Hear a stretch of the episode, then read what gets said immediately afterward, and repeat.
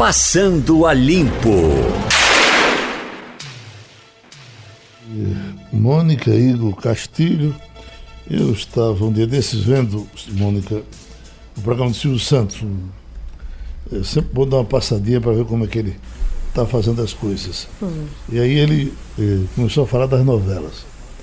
E disse: tem três tipos de novela no Brasil. As novelas da Globo, que são de sacanagem, as minhas novelas, Sim. que minha mulher produz, são novelas de criança, e as novelas da Record, que são novelas religiosas. Eu gosto mais das da Globo, vou dizer. Eu gosto mais das da Globo, que são de sacanagem e são também muito bem feitas. Aí eu estava vendo. Ele esqueceu agora, de citar as mexicanas, né? Que ele exibe. Que, é, ele próprio exibe, o SBT também. exibe. É. Exibe com sucesso. Né? Com sucesso, com muita audiência, audiência né? sim. Agora, eu estava vendo uma chamada de uma novela, não sei se ela já entrou no ar, na Band, ah, vai entrar no dia 15 de julho. Hum. A Bandeirantes, uma novela chamada Ouro Verde. Mas é impressionante porque, primeiro que a, a, a Bandeirantes praticamente nunca deixou de ter uma novelinha. Sim. Mas sem nenhuma repercussão na da Bandeirantes. É, Impressionante, fato. não? É, de fato. Impressionante. A Bandeirantes é mais, ela tem mais é, influência e mais repercussão no jornalismo, né? Que ela sempre levou muito a sério, né? Exato. O jornalismo. Sempre, né? sempre. Aí eu tô com a novela. Mas, e, é, fala alguma coisa sobre a região central do Brasil, é? Eu, eu não sei. Não sei, eu só vi a chamada, eu, mas eu vi o elenco. Primeiro uma chamada bonitona, bem feitona, e um elenco que era é um elenco justamente de ex-atores da Globo. Você fica pensando, quando são ex-atores da Globo, é o caso do que faz a, a Record, a gente, bom, então essa novela dá para ver, né? Vai lá. Então ele botou, a Band agendou para 15 de julho a estreia de Ouro Verde, a novela portuguesa, ah. vencedora do Emmy Internacional, que tem parte do seu elenco com artistas brasileiros. A trama, eh, a vingança que se passa entre Brasil e Portugal, vai substituir a turca Minha Vida, Minha Vida, que é a novela que está lá é, e traz no seu elenco nomes conhecidos como Gracindo Júnior, que uhum. foi ator da Globo até um dia desses, Zezé Mota, Silvia Pfeiffer e Úrsula Corona. Úrsula Corona não sei quem é. Maria Ribeiro, que é a ex-mulher de Paulo Betti. Até mais aí? Bruno Cabreiriz, estou lendo aqui. Uhum. Adriano Tolosa, não sei quem é. Bruno Cabreiriz é um ator que fez bem, bastante sucesso numa novela recente da Globo, das 18 horas. Uhum. Um homem bem bonito, modelo. Enfim, eu estou vendo aqui que os atores serão dublados em português, embora ela seja uma novela produzida pela TVI em 2017, que é uma uhum. TV portuguesa. Eles serão dublados, certamente, porque tem o sotaque português de Portugal, né? Uhum. E para a gente seria estranho ouvir. Outra coisa importante, eu estou vendo aqui, o José Val Peixoto está o radialista da maior importância. Ele esteve até um dia desses apresentando o jornal do SBT ele Sim. apresentava com Charazade. E ele está aqui. José Raul Peixoto voltou para a PAN e agora não está mais na PAN. Eu estava procurando por onde é que ele anda. Aí está aqui. José Raul Peixoto teve a honra e a sorte de ser a voz do rádio em São Paulo, porque narrou os 30 minutos finais do tricampeonato mundial do Brasil no México, em 1970. Ele, mesmo sendo âncora de notícias é um advogado hoje de muito prestígio uhum. em São Paulo, mas ele começou como narrador de futebol. Aí vem aqui, os três gols do Brasil foram nos 30 minutos finais. E eu narrei os três. O, o, o José dizendo, só eu e mais ninguém. Fiore Giliotti do meu lado, sem falar. Pedro Luiz do outro lado, sem falar, porque já tinha irradiado. Foi a minha consagração, relembra Joseval, que hoje tem 80 anos de idade. Vai trabalhando agora na TV Gazeta, onde vai apresentar uns programas de futebol, narrações de jogos, parece que jogos de várzea e tal. E que bom que tem uma carreira longeva, né? 80 anos e, e no ar, Pô, enfim, linda. forma. Tem uma chamada com ele aí, não tem, não tem um fazendo história. Aquele que ele diz que imagine o rádio para um deficiente visual. Aquela narração bonita de, de, de José Rua Peixoto, que depois está com ela? Então vê aí, ó. Rádio Jornal, a estação primeira da notícia, fazendo história. Você se lembra do apagão? De repente a luz acabou. Tudo apagou, menos o rádio. Porque ele continuou ligado no carro e no escritório, como ele é a pilha, continuou ligado. Porque todo mundo ligou o rádio. Em casa, porque de repente a geladeira parou nos escritórios porque de repente os computadores se desligaram e os elevadores estacionaram. O que é que houve? Foi o rádio que informou. São coisas simples da vida. A gente nem percebe. Você já imaginou, por exemplo, o que é o rádio para um deficiente visual? O rádio é o mundo. O rádio é o infinito. O rádio é o universo. Rádio Jornal. Pronto. Castilho e, e os estados não entraram na discussão da Previdência. A Veja trouxe uma matéria bem longa sobre a situação dos estados. O pior deles é São Paulo, com 19 bilhões e 200 milhões de débitos. Depois vem Minas Gerais, em 16. Eu estou para ver a situação de Pernambuco. Pernambuco até que não está na Pidaíba total. Pernambuco está. É, é, não, tem somente 2 bilhões, somente de déficit. Tem 2 bilhões e meio. tem 2 bilhões e meio. Todo mundo tem muito, né? É. Olha, veja, Minas Gerais tem 16, Rio de Janeiro tem 12, uh, ah, Rio Grande do Sul tem 11, aí vem Paraná com 4, Bahia com 4,5, Santa Catarina com 3, aí Pernambuco 2,5, Goiás 2,5, Distrito Federal 2,300. Bom, mas o, o, que se destaca é que. É, é, o que é que vai acontecer agora, Castilho? Bom, não vai acontecer nada. Até porque também não aconteceu nada com é, o outro, né? Veja bem, o que vai acontecer, pelo que os analistas estão dizendo, é o seguinte: tem uma, uma primeira estimativa de, de alguns colunistas e alguns analistas dizendo o seguinte: a não entrada dos estados em 10 anos vai custar 520 bilhões. Ou seja, esse é o dinheiro que os estados terão que pagar por não fazer essa reforma. Essa é uma conta. Existe uma outra conta que diz o seguinte: em cinco anos, alguns estados simplesmente não vão ter dinheiro para pagar os seus servidores.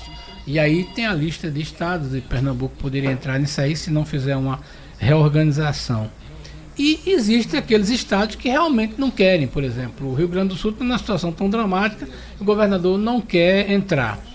O que me parece claro nesse negócio é que, no caso do Nordeste, foi uma decisão política dos governadores que confrontam o governo Bolsonaro, ainda estão é, é, reclamando, e tentaram fazer uma espécie de chantagem financeira que não dava para fazer.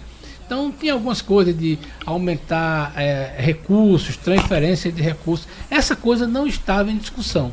Uhum. Mas veja bem, desde o primeiro momento, os governadores do Nordeste não estavam interessados nessa pauta.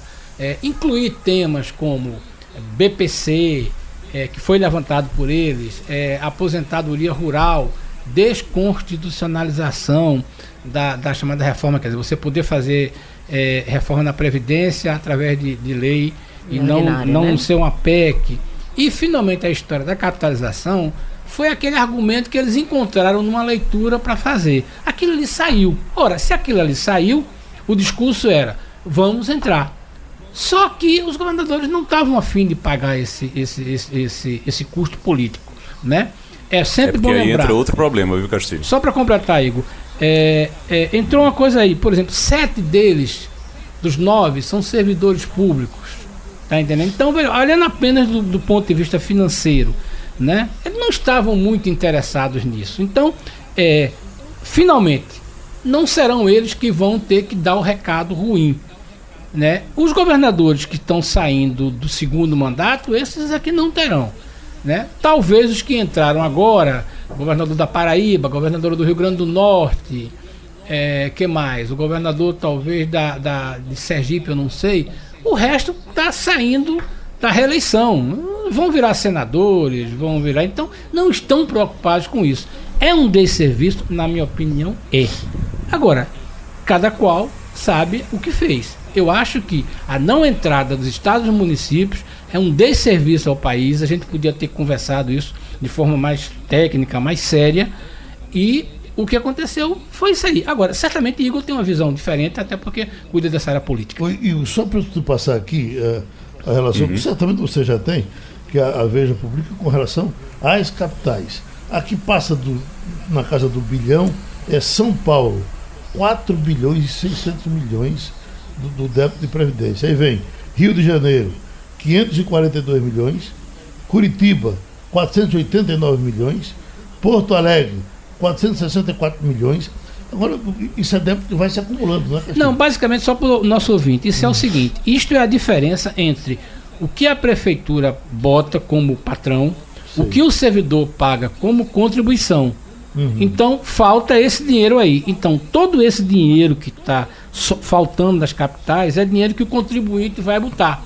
Por exemplo, no estado de Pernambuco e uhum. na prefeitura do Recife, por exemplo, é o contribuinte quem está pagando essa conta. O que eu estou vendo Isso é, é dinheiro que faz falta. É que o Recife está fora dessa, da, das dez primeiras. Tá, né? tá. Uma situação um pouco mais confortável. Né? Tem o, tem o, Fumpre, tem o Reciprev, que é. é uma coisa. Mas uhum. veja bem, é, no caso do Estado, é dinheiro do contribuinte. São 2 bilhões que o Estado, que podia ter botado outra coisa, tem que aportar lá. Uhum. E a uhum. situação vai crescer. Oi, Igor. Não, eu só queria é, colocar que é o seguinte: uh, existiu nos últimos dias uma movimentação de Rodrigo Maia para tentar colocar de volta estados e municípios nessa leitura que ia ser feita ontem, foi feita ontem, dessa reforma da Previdência. O que é que aconteceu? O que é que Rodrigo Maia descobriu nos últimos dias? Foram dias realmente de articulação, de negociação. Ele descobriu algo que já se desconfiava, que a situação é muito parecida, Castilho, uh, Geraldo e Mônica, é muito parecida com aquela que Michel Temer viveu quando da aquela da, nós tivemos quando nós tivemos aquela situação de uh, do, da greve dos caminhoneiros. Não sei se vocês lembram, lembram da greve dos caminhoneiros que Michel Temer precisou fazer uma negociação, conversou com um grupo e depois descobriu que o grupo não, não era representante dos uhum. caminhoneiros. E aí continuou, acabou acontecendo aquilo. O que é, acontece é que os governadores talvez não tenham esses votos realmente que não, se achava que eles teriam. Não tem a influência que se achava que eles teriam. Se a gente for fazer uma conta aqui, a gente tem 25 deputados, por exemplo, da bancada. Nem todos são do PSB, nem todos são da base, a gente sabe que a maioria é, mas nem todos são do PSB. Os que não são do PSB têm uma orientação diferente do partido e nem sempre a orientação, ou quase nunca a orientação de Paulo Câmara, e não se sabe também qual é a influência que Paulo Câmara realmente tem sobre os deputados do PSB. Então, mesmo havendo uma negociação, mesmo que Paulo e outros governadores quisessem, talvez esses votos não sejam tão garantidos assim. É, eu só queria completar, desculpe, Mônica, eu só queria completar. É, é preciso de, o, o, o ouvinte ter essa percepção. Veja bem, dos 154 deputados da bancada do Nordeste, uma grande parte já vota com a reforma. Uhum. Então, acho que talvez mais de 60%.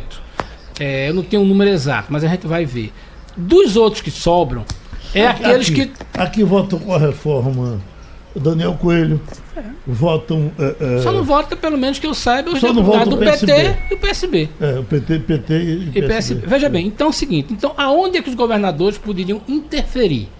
Certo? Nos deputados que vão votar contra a reforma. Certo?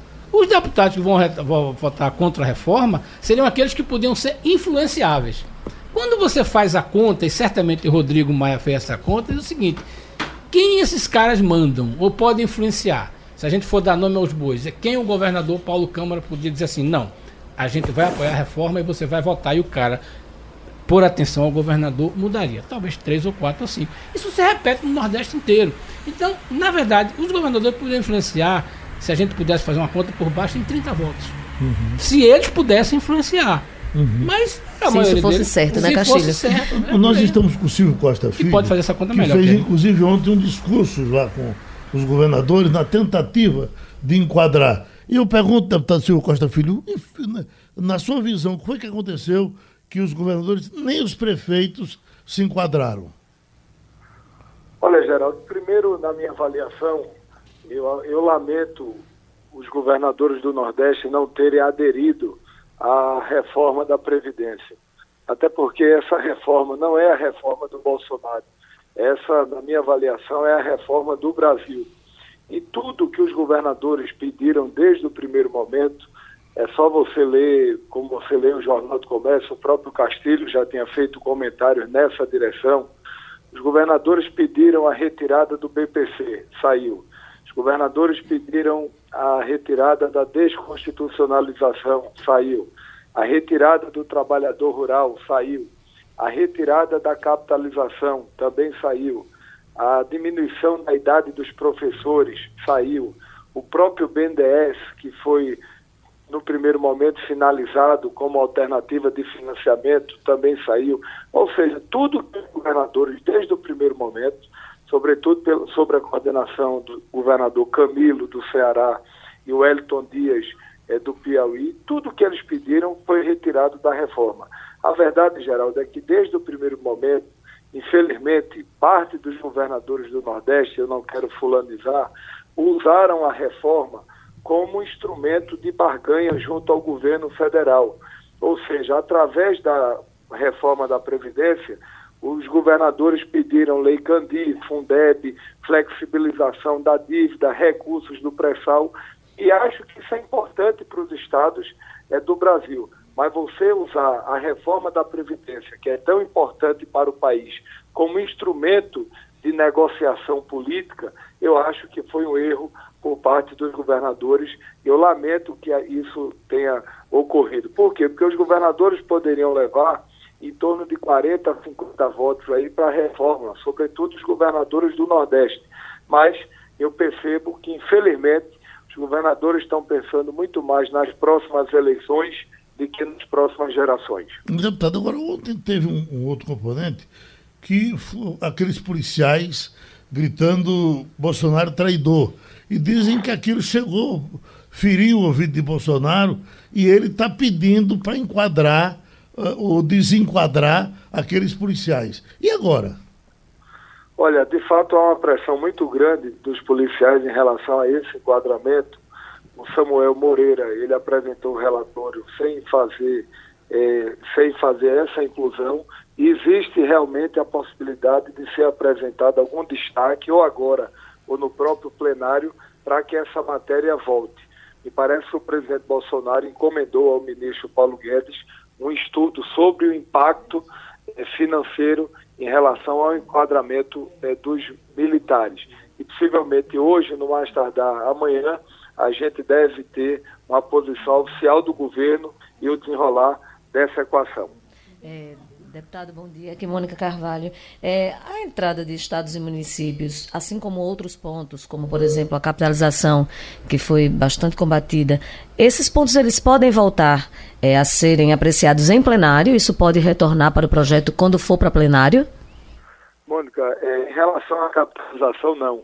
Eu acho até, eu disse isso ao ministro Paulo Guedes e ao próprio Rogério Marinho, que o governo errou em ter no primeiro momento encaminhado a capitalização. Por quê? Porque no próprio texto da reforma, em nenhum momento a capitalização trata do mérito. No texto trata, relata a possibilidade do Brasil vir a discutir a capitalização. Mas você sabe que muitas vezes, eh, já dizia o, o marqueteiro lá da Bahia, o Nizam Guanais, o importante não é só o que se diz, é o que as pessoas entendem. Então, parte da oposição usou essa capitalização para fazer a narrativa de que a Previdência ia ser privatizada no Brasil, e isso está na retórica de muitos parlamentares que têm feito esse discurso populista eh, e, demagógico, e demagogo em alguns lugares de Pernambuco. E o que é que eu observo? Esse debate da capitalização ele deve surgir, mas a partir de outubro quando a reforma for aprovada na Câmara e no Senado Federal. Há uma discussão que a capitalização ela precisa ser discutida, mas precisa ser melhor é, elaborada em relação ao seu mérito para ser encaminhada ao Congresso Nacional. Então, meu sentimento é que até outubro, novembro, a capitalização não será discutida e só será após a aprovação da reforma pela Câmara e pelo Senado. Igor? A gente tem, na verdade, deputado, uma expectativa de que os estados e municípios entrem ainda quando for agora feita essa. quando for para o plenário. A gente tem essa expectativa ainda.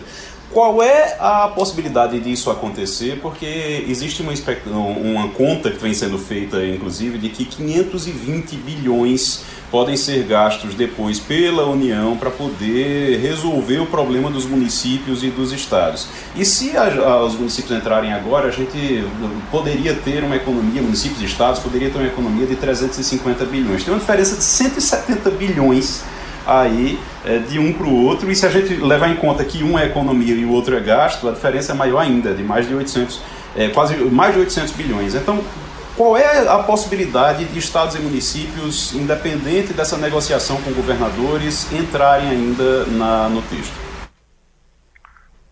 Olha, Igor, eu acho remota hoje, por quê? Porque é, muitos estados até já sinalizam aí, alguns parlamentares, mesmo que defendam que a reforma seja feita integralmente, mas que cada estado ele possa vir a fazer a sua reforma. O que pode ocorrer, e aí ela só voltaria se isso acontecer, é se os próprios deputados ligados aos governadores do Nordeste mais à esquerda, é, do PT, do PSB, do PDT, entre outros, votarem para que a reforma ela fique, é, ela seja, ela entre na reforma da União agora, ou seja, ela entre agora no texto. Mas aí há um contrassenso, ou seja, quer dizer que o, o deputado é contra a reforma da Previdência, mas aí ele defende que, é, que estados e municípios entrem. Então, eu, eu já vi de tudo, na, na, infelizmente você, quando pensa que já viu de tudo na política, você pode já não ter visto. E isso pode ocorrer, a gente pode ver parlamentares que votaram, que são contra a reforma da Previdência, defender que o Estado e os, que os estados entrem na reforma da Previdência que será votada. Então, eu acho que ela pode vir a voltar a entrar no texto, caso esse movimento seja dado pelos parlamentares ligados aos governadores do Nordeste. O senhor tem uma reunião agora de 11 horas, é? É agora, Geraldo, às 11 horas, a reunião dos coordenadores da bancada. A gente quer tentar já agora à tarde, a partir das 16 horas, iniciar a discussão de todos os destaques, são mais de 90 destaques é, que estão é, ser, para serem apreciados, e a nossa expectativa é que amanhã nós possamos estar votando o texto da reforma é, da Previdência aqui na comissão. O presidente Rodrigo Maia está tentando fazer todo o esforço possível junto aos líderes para que na próxima quarta-feira, me parece que é dia 11, a gente possa aprovar e vo votar e aprovar a reforma da Previdência aqui na Câmara Federal. E existe aí a possibilidade de nós votarmos no primeiro turno, agora no primeiro semestre, e na primeira semana de agosto votarmos em segundo turno. Mas se nós já conseguíssemos votar a reforma no primeiro turno, e, segundo, que seria o ideal, eu acho que é um avanço do Congresso Nacional e a gente já começa um segundo semestre com a expectativa muito melhor, sobretudo para a retomada do crescimento econômico e da geração de emprego e renda no país. A gente ouviu, prestou conta aqui no Passando a Limpo, o deputado federal Silvio Costa Filho. Vamos em frente. É, por gentileza, vocês estão certamente atualizados com relação a essa barbaridade de morrerem nove pessoas se contar com o policial, né? policial, a, a, situação que ficou o carro que foi uh, atingido pelas balas, o carro da polícia, é um negócio impressionante. Né? Foi uma ação extremamente violenta, né? Ir para a rua, correr aquele risco não é barato. Não, não, é barato. Um policial muito jovem. Ah, o desde hoje que repercute aqui é a questão de uns aplausos que a população deu eh, na, na, passagem dos corpos, não sei se. Eu vi as imagens, a gente tratou disso ontem no, tem tratado, todos os jornais estão tratando, uhum. né? E especialmente ontem no Povo na TV, eu, eu tive na, enfim, manuseando essas imagens e trabalhando com elas. Tem, tem as cenas das pessoas quando vêm os, as, os, as carros da polícia chegando na cidade com os corpos. Os corpos estavam na carroceria, ah, os corpos dos que seriam os assaltantes, né? Dos assaltantes. É, e, e Foram removidos do local, né? Exatamente. Deveria ser o IML que fazia a polícia. É, a polícia levou para a cidade e as pessoas aplaudem. Eu acho que a gente está vivendo um momento muito difícil de entender. Eu acho que a gente, quando a gente tem uma sociedade em que a gente se permite aplaudir porque pessoas estão mortas, sejam elas bandidas ou não, a gente tem um problema. Um problema sério. Mas esse, aplauso, na cabeça de quem aplaudiu, não foi. Se A ação da polícia? um confronto de uma ação Eu quero crer que policial sim. contra uma ação de bandido, evidentemente que nós torcemos pelo policial. Lógico, Se tiver que lógico. morrer alguém que não seja o policial. A questão é, é Né? que o, a policial, o policial foi vítima, lógico, a polícia foi Até vítima. podia morrido um A- já, né? Exato, a sociedade foi vítima, a ação deles foi muito violenta. Se eram eles de fato, a polícia ainda vai investigar, né? Na verdade, hoje vai ter inclusive uma coletiva Uhum. da Polícia Militar às 11 horas da manhã, aqui em Recife, para detalhar essa operação. Mas o que eu fico mais pensando, Geraldo, é, é assim. Ok, a sociedade, a gente está vivendo um mundo tão violento e tão complicado que as pessoas, de fato, estão se sentindo tão desprotegidas que quando você chega numa ação dessa, você tem que louvar de fato a polícia pelo trabalho bem feito que ela fez, né? No caso, evitar que aquela quadrilha continuasse agindo. Mas tem um outro lado também, é, que é são querendo ou não e, e quer queiramos ou não, são seres humanos que estão ali. E a gente não sabe ainda, porque a polícia ainda não detalhou, como se deu aquela ação. O que a gente sabe é que um policial morreu e a gente tem o circuito, todas as televisões mostraram, quando eles atacam o mercadinho e atacam o carro da polícia. É uma ação extremamente violenta, isso sim a gente sabe. Mas como ocorreu a ação em que eles foram mortos, a gente não sabe os detalhes ainda. A polícia divulgou preliminarmente que chegaram, foram recebidos a tiros e a polícia reagiu e eles foram mortos. Mas isso de fato precisa ainda ser apurado, né? Igor Marcel, com que ovos foi feito esse omelete? Olha, a- o que a gente tem de informação até agora realmente é muito pouco, é muito preliminar, como disse Mônica. Eu acho que tem- Porque a informação que chegou é Ele que tem, os tem policiais... equipamento, tem equipamento tá com alguma dificuldade aí. Dá um murro nele? E descobriram é, o local. Não tá dando. Sim, Castilho. É, a coisa que mais me chama a atenção nisso é não a ação da polícia que ainda vai ser explicada, não a ação é, imperdoável ou in- inexplicável do assalto, da violência como o assalto é feito, mas corroborando aquilo que Mônica está dizendo. É como as pessoas comemoram isso. Então a gente está achando que bandido bom é bandido morto, e aí quando a gente relativiza esse tipo de coisa, a gente esquece um detalhe seguinte: pode ser que em algum momento o morto não seja bandido. Não- Eu não estou falando desses oito aí.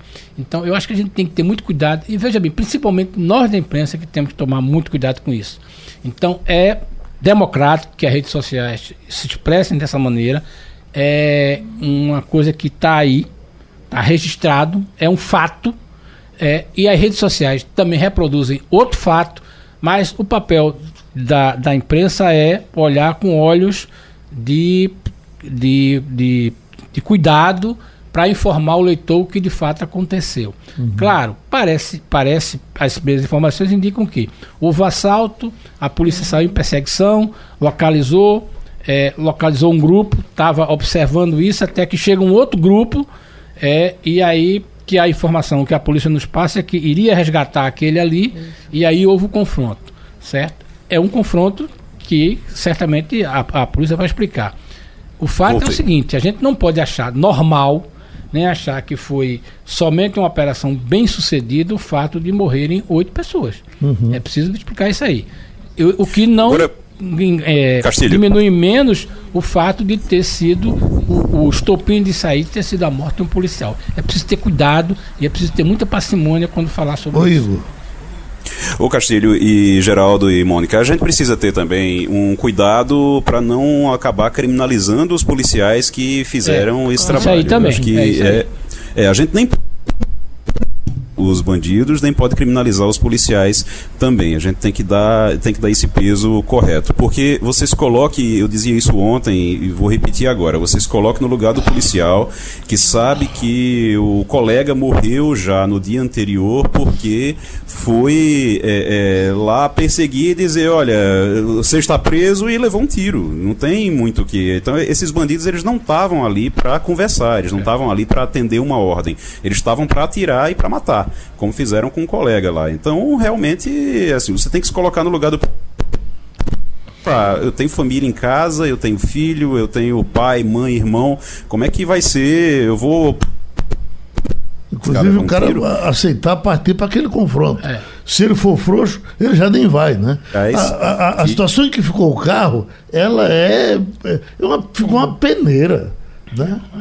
É uma cena, é uma cena horrorosa. Uhum. Os bandidos, de fato, eles são extremamente violentos. Mas eu, aí corroborando também com você, Igor, e Castilho e Geraldo, o que a gente precisa pensar, quando você fala dos aplausos, de fato, me chocou muito também ver aquilo, ver aquelas imagens, de todas as, todas as, as, formas, né? Tanto ver o carro metralhado da polícia, que é uma coisa horrorosa, aqueles homens que chegam fortemente armados e tal, quanto ver aquela comemoração que eu espero e acho e concordo com você. Seja, Tomara que parabéns, tenha sido, você escapou. Para, parabéns, é, parabéns vocês policiais. Você escapou, que, você né, né? que conseguiram cumprir seu papel e escaparam e não louvando apenas a morte de pessoas, de, é. enfim, de seres humanos. Vamos tentar entender dessa forma. Vamos tentar entender dessa forma, até porque a gente tem que lembrar uma coisa que é assim. Eu posso ter ódio, eu posso ter raiva, eu posso ter sido atingida por uma violência extrema, por alguém que me fez uma violência, mas eu não tenho o direito de eu me vingar desta pessoa. Existe um Estado democrático de direito, existe um sistema judiciário, com falhas ou não, existe um sistema acusatório, essas pessoas, os criminosos, têm que ser julgados e condenados num Estado democrático de e direito. E ainda tem o risco, Mônica, da bala pegar em alguém que não tenha nada a ver com Pode nada. Acontecer. Né? Aconteceu com a família de Salgueiro, uhum. lembram disso? Tem acontecido no Rio de Janeiro uma família inteira, né? uma família inteira que foi uhum. morta de graça, que não tinha nada a ver com a ação que aconteceu ali. Essa história da para a gente aqui é muito complicado falar em morte de Graça Araújo, porque todos nós ainda sentimos a presença dela de alguma forma. De repente, eu vejo ela empurrar a porta ali, entrar, sentar e a conversa começar. E tem sido muito difícil falar de graça sem chorar. E quando passou por aqui o prefeito Geraldo Júlio, já foi no dia seguinte a um, um projeto da vereadora Gorete Queiroz sugerindo uma ciclovia, já que Graça era frequentadora desses ambientes criados pela prefeitura na gestão do prefeito Geraldo Júlio. Ele se levantou aqui, bateu palma, como ele disse, está resolvido. E fez questão de se apressar para nos dizer que está resolvido. Estamos com ele. Prefeito Geraldo Júlio. Bom dia, Geraldo. Bom, bom dia. dia. a todos os ouvintes da Rádio Jornal. Bom dia a vocês, é, colegas de, de graça que estão aí no estúdio. O que é que está resolvido, prefeito? Resolvido, Geraldo. Nós vamos é, fazer essa bonita homenagem à Graça, né, que merece, uma pessoa tão querida da nossa cidade, é uma pessoa apaixonada pelo Recife, né? A gente via em todo o trabalho dela a paixão, o carinho que ela tinha pela cidade. Ela também que sempre buscava uma vida saudável, né? É, priorizar e valorizar para que todo mundo é, buscasse uma vida saudável. Então, a ciclovia é uma homenagem que tem tudo a ver é, com a história de Graça, com o carinho que ela tinha pela cidade, com o que ela prezava de uma vida saudável. Então, a ciclovia da Avenida Mário Melo, que fica pronta agora no mês de agosto, vai levar o nome jornalista Graça Araújo é, para que a gente possa aí homenagear uma história tão bonita de amor pela cidade e eternizar o nome de Graça é, num equipamento importante, bonito e moderno da nossa cidade e ainda mais perto é, da Rádio Jornal, da TV Jornal, perto do sistema Jornal do Comércio, que é um lugar é, que ela assim marcou tanto também, né? Uhum.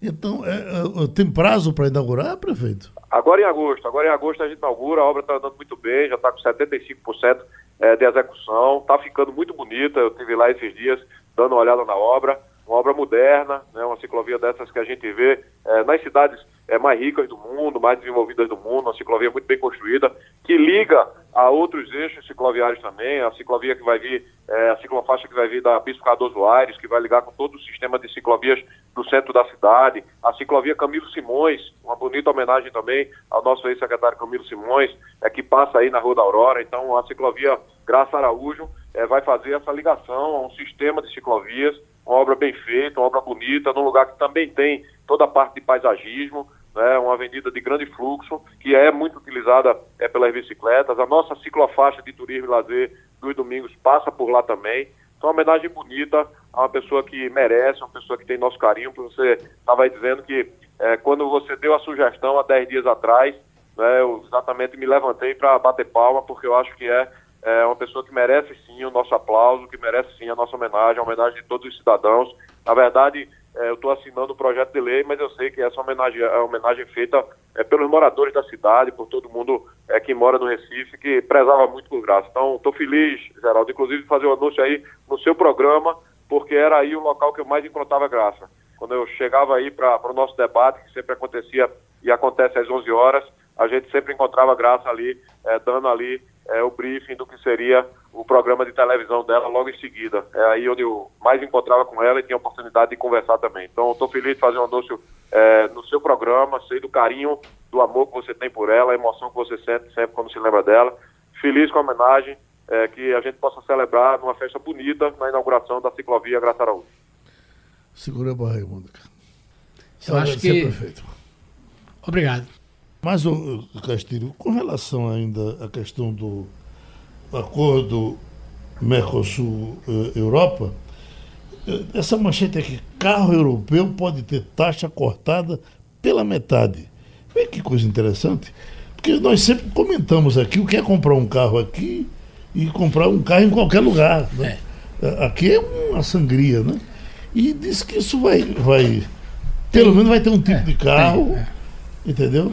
Tem um, detalhe interessante que é bom o nosso ouvinte prestar atenção, que é o seguinte: está havendo uma reação perfeitamente normal dos agricultores franceses, até porque não dá para a agricultura francesa não dá para competir com a agricultura brasileira. Primeiro, cada tamanho de terra, segundo, cada modelo de produção, segundo. Mas tem uma coisa que os franceses não falam, é que esse acordo é muito bom para a indústria automobilística francesa, que vai poder exportar mais para o Brasil, melhor ainda para a indústria farmoquímica. Uhum. O Brasil é um grande cliente de produto, de remédio produzido na França e tem isso. Sem falar que o Brasil tem duas mil empresas é, francesas instaladas no país, empresas de origem francesa. Agora, nesse carro do carro é interessante porque, veja bem. É, só, só porque você falou disso, porque a reação maior que vai ter agora da Europa Contra foi a França. É a França. A França, o Macron está sendo pressionado uhum. e ele está. Tá, há uma reação muito forte. Agora veja bem, é uma reação não a questão econômica, está uma reação muito ambiental, uma reação política. Então a França é um país culturalmente desenvolvido, muito desenvolvido, e essa coisa é muito forte. Então, através dos agricultores, aí você vem, depois dos agricultores vem a questão ambiental, vem a questão dos automóveis. Mas pegando moto na questão dos automóveis, uhum. eu queria dizer aqui que é o seguinte, morreu ontem na Califórnia Lee Iokaka. É o cara que inventou o Mustang quando era diretor da Ford. Uhum. Mas é o cara também que fez um dos processos mais interessantes, tirou a Chrysler da falência, transformou ela numa companhia competitiva e é um cara que tem uma história maravilhosa, porque é um, um sujeito que viveu da indústria automobilística, revolucionou fora a história automobilística. E tem uma, uma história no passagem é, no livro dele que eu guardei muito interessante. Veja como as companhias vão crescendo, vão se tornando monstros ingovernáveis. Ele assumiu e chegou em Detroit, chamou o diretor de, de relacionamento com, com os seus funcionários e disse: Eu preciso de uma reunião amanhã com os nossos gerentes. Aí o cara disse, como presidente? Uma reunião é gerente, nós vamos precisar de um estádio.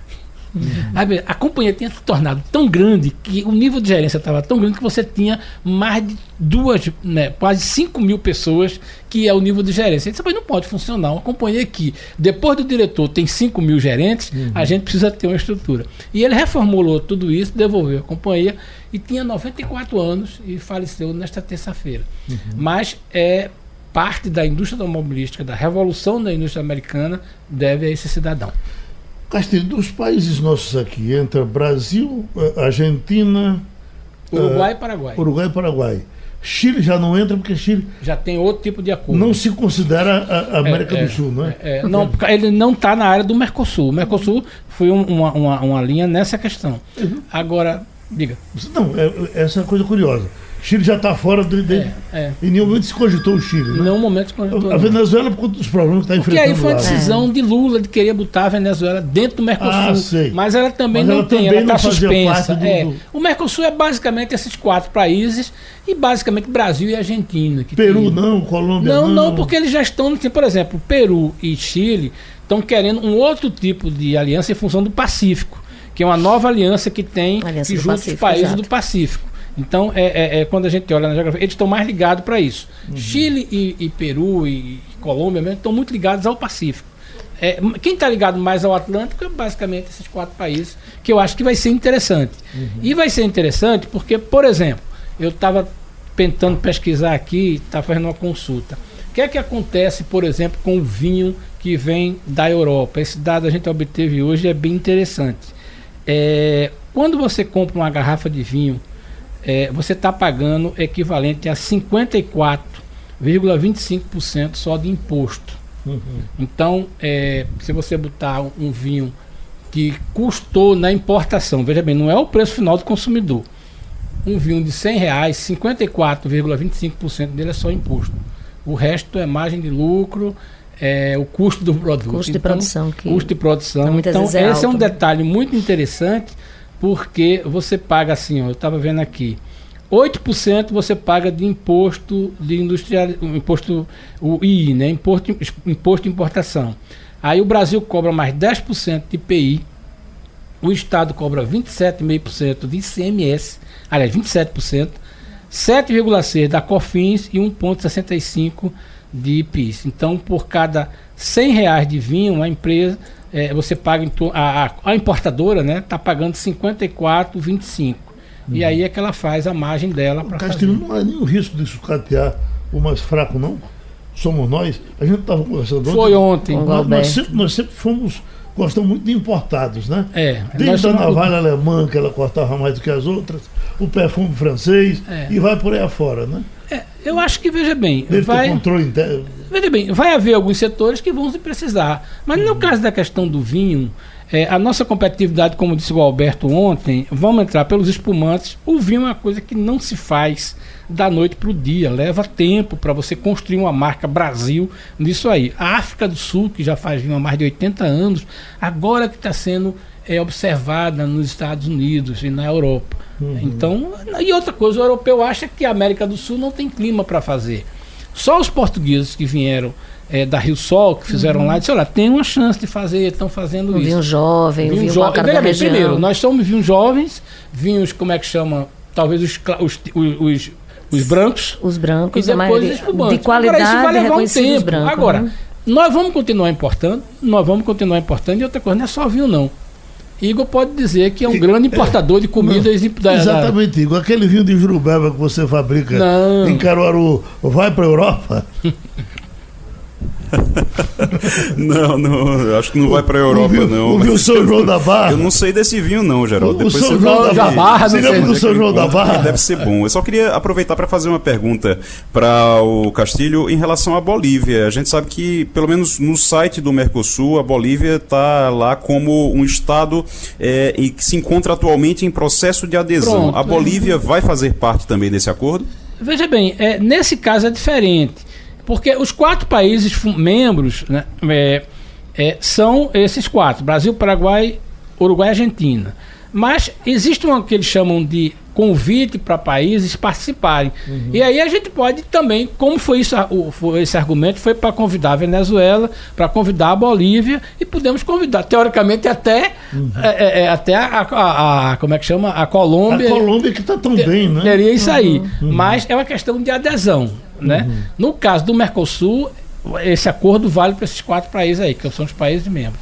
E eu acho que, veja bem, a indústria brasileira ela tende a, a- a se, a se comportar de um jeito diferente, porque a perspectiva do mercado europeu é boa, não só para vender para a Europa, mas é um cartão de visita para vender para outros lugares. Moniquinha, aquilo que a gente fala aqui da, da questão da- do- dos privilegiados que vão ser sempre privilegiados e a reforma talvez nos pegue. Está aqui. Janot cria seu escritório de advocacia. Imagine o sucesso que vai fazer. Como advogado Esse- parecista. né? Esse, esse vai fazer escritório esse de advocacia. Janot, né? É, é, a gente, a gente vê, eu vejo com muita tristeza tudo isso, de- dos privilegiados continuarem sendo Uhum. privilegiados. E, e tinha a expectativa, não sei no desdobrar disso, de que a reforma igualasse mais, sabe? Todas as categorias. Nós que somos da iniciativa privada, com quem é da iniciativa pública, com quem é político, com quem tem cargos né, de, de, alto, é, é, de alta remuneração Porque no fundo, no fundo, a cota de sacrifício ela precisa ser dividida de maneira igual, uhum. né? Obviamente respeitando as desigualdades dos desiguais, que são os mais pobres, né? E, mas que vão ter que dar sua cota de sacrifício também, porque afinal de contas vão ter que trabalhar mais, vão ter que contribuir efetivamente mais, né? Mas enfim, é isso. É como Eu, você diz, os privilegiados parece que sempre vão ter esse, uhum. esse coisa, lugar de destaque. A coisa que mais me chocou nesse embate da reforma foi a, o, o sacrifício que, era, que serão submetidos, que eu chamo de sem lobby. Uhum. É o trabalhador da iniciativa privada.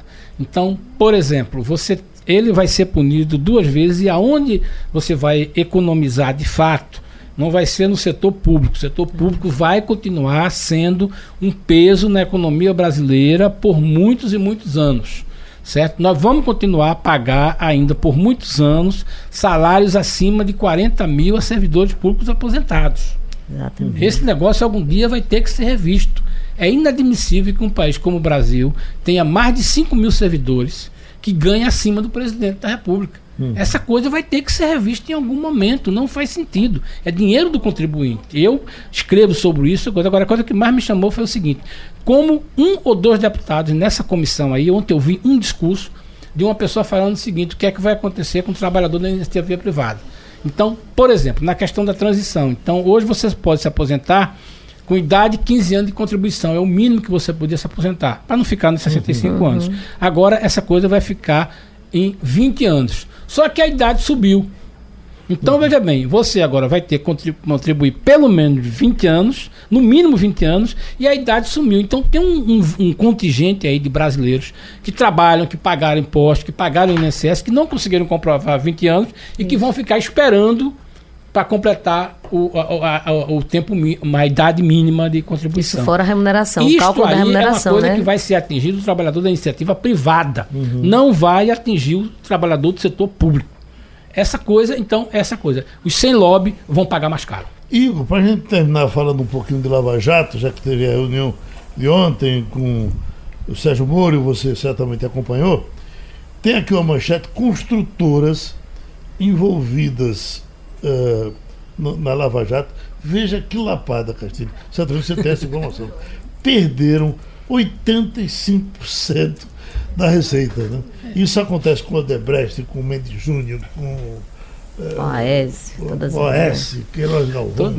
Deu a gota serena. Eu acho que o pode, Igor pode dar um depoimento melhor sobre o que ele viu ontem de Sérgio Moro Sei. e o que aconteceu. Eu, eu confesso que eu não acompanhei, Igor. Eu, o que, é que você achou daquela... Lava Jato corre risco? A Lava Jato não corre risco, não. Acredito, inclusive, que a gente teve ontem a, o fim de uma história, pelo menos um enfraquecimento total agora de algo que realmente não tinha consistência desde o início. E a gente vai ver agora, Sérgio Moro, cada vez, cada, cada vez menos notícias sobre esses vazamentos. A gente não sabe ainda o que é que o Intercept tem para mostrar, mas a, pelo que a gente viu ontem, até agora realmente não se mostrou consistente o que foi apresentado, não. O Sérgio Moro foi muito bem, agora a vergonha fica por conta da nossa Câmara dos Deputados, que infelizmente você tem um clima de, como disse o, o presidente, o Francisquini, o presidente da CCJ, é um clima de escolinha do professor Raimundo, que é uma bagunça. Foi uma bagunça ontem a sessão. A gente teve eh, briga, por exemplo, por cadeira. Teve um deputado que foi para o banheiro, foi visitar o mictório, digamos assim, e quando ele voltou, tinha outro deputado sentado no lugar dele. E aí ele interrompeu a reunião para brigar por conta dessa cadeira. Para você ver o nível que foi essa reunião, essa, essa sessão de ontem. Infelizmente, realmente, eh, os nossos deputados eles têm uma dificuldade para lidar com assuntos sérios e acabam é, carnavalizando a, a, situação, infelizmente. Mônica, você vai ter que trabalhar, né? Sim. Então... O dia todo. Terminou passando a limpo. Passando a limpo.